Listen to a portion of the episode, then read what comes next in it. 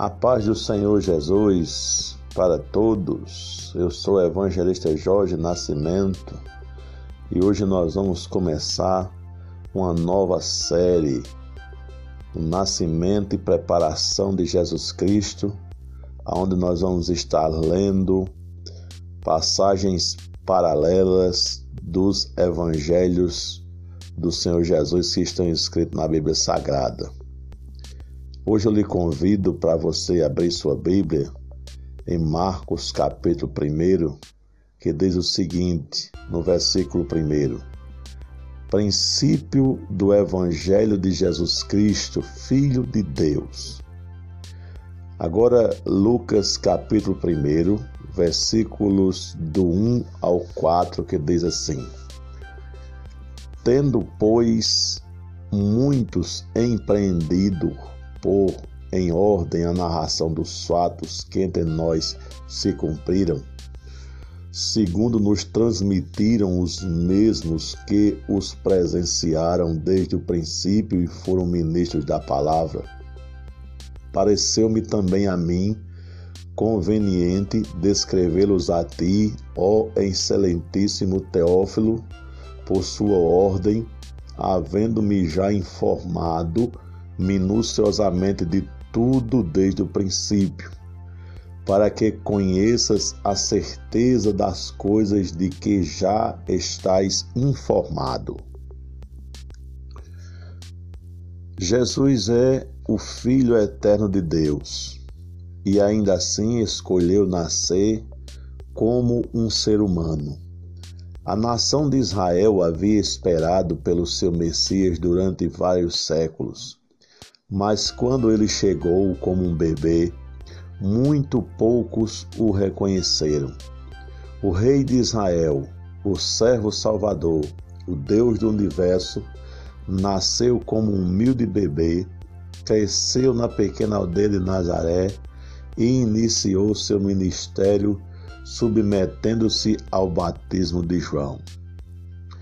Quando você sente a emoção de um grande evento, Naturalmente você quer contar sobre ele a alguém. Contar a história pode trazer de volta a emoção original à medida que você revive a experiência. Ao ler as primeiras palavras de Marcos, pode-se sentir sua emoção.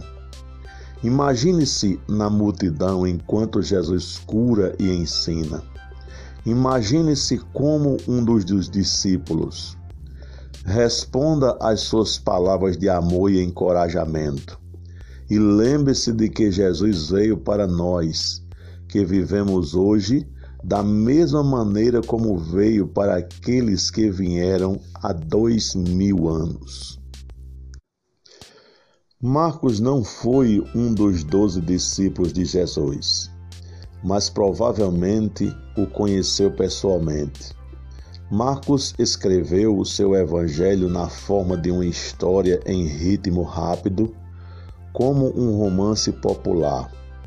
Seu livro retrata Jesus como um homem que respaldava suas palavras com ações que provavam constantemente quem ele é, o Filho de Deus como Marcos escreveu seu evangelho para os cristãos de Roma, onde muitos deuses eram adorados, ele queria que seus leitores soubessem que Jesus é o único Filho de, verdadeiro de Deus.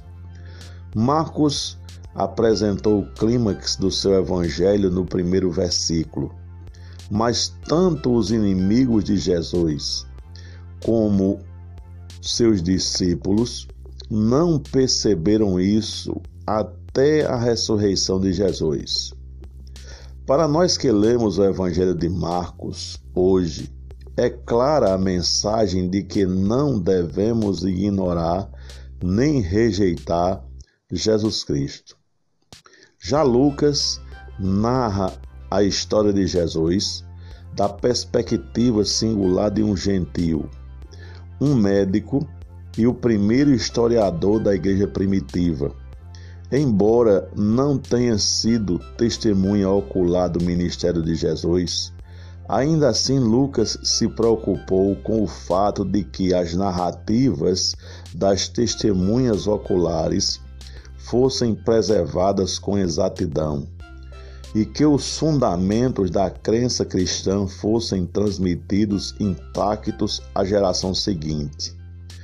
Muitas das parábolas de Jesus são encontradas em Lucas.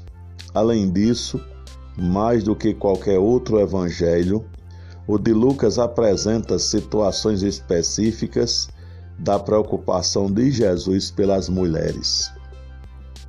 Havia muito interesse em Jesus e muitas pessoas haviam escrito relatos de primeira mão a respeito dele.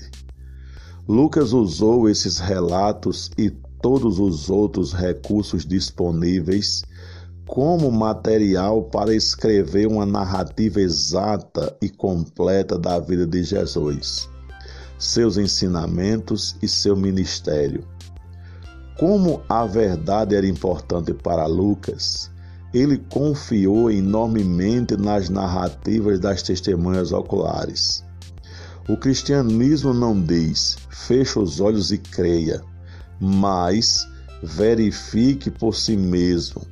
A Bíblia encoraja que investiguemos suas declarações completamente. No Evangelho de João, capítulo 1, versículo 46, está escrito assim: Disse-lhe Natanael: Pode vir alguma coisa boa de Nazaré? Disse-lhe Filipe: Vem e vê. O próprio João diz assim no evangelho que ele escreveu, no capítulo 21, versículo 24. Este é o discípulo que testifica dessas coisas e as escreveu, e sabemos que o seu testemunho é verdadeiro.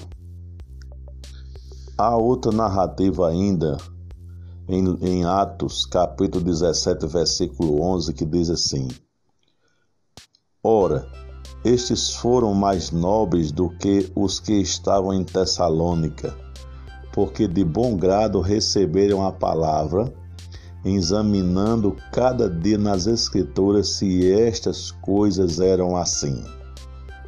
Essas passagens que acabamos de ler nos encoraja que investiguemos as declarações de Jesus completamente, porque a nossa conclusão a respeito de Jesus é uma questão de vida ou morte. Sendo médico, Lucas conhecia a importância de ser cuidadoso e minucioso. Ele usou sua habilidade de observação e análise para investigar exaustivamente as histórias e a respeito de Jesus.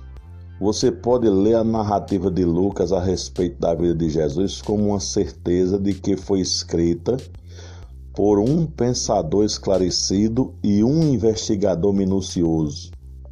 Como as boas novas são fundamentadas em uma verdade histórica, nosso crescimento espiritual deve envolver uma investigação cuidadosa, disciplinada e minuciosa da palavra de Deus, para que possamos entender como Deus agiu na história.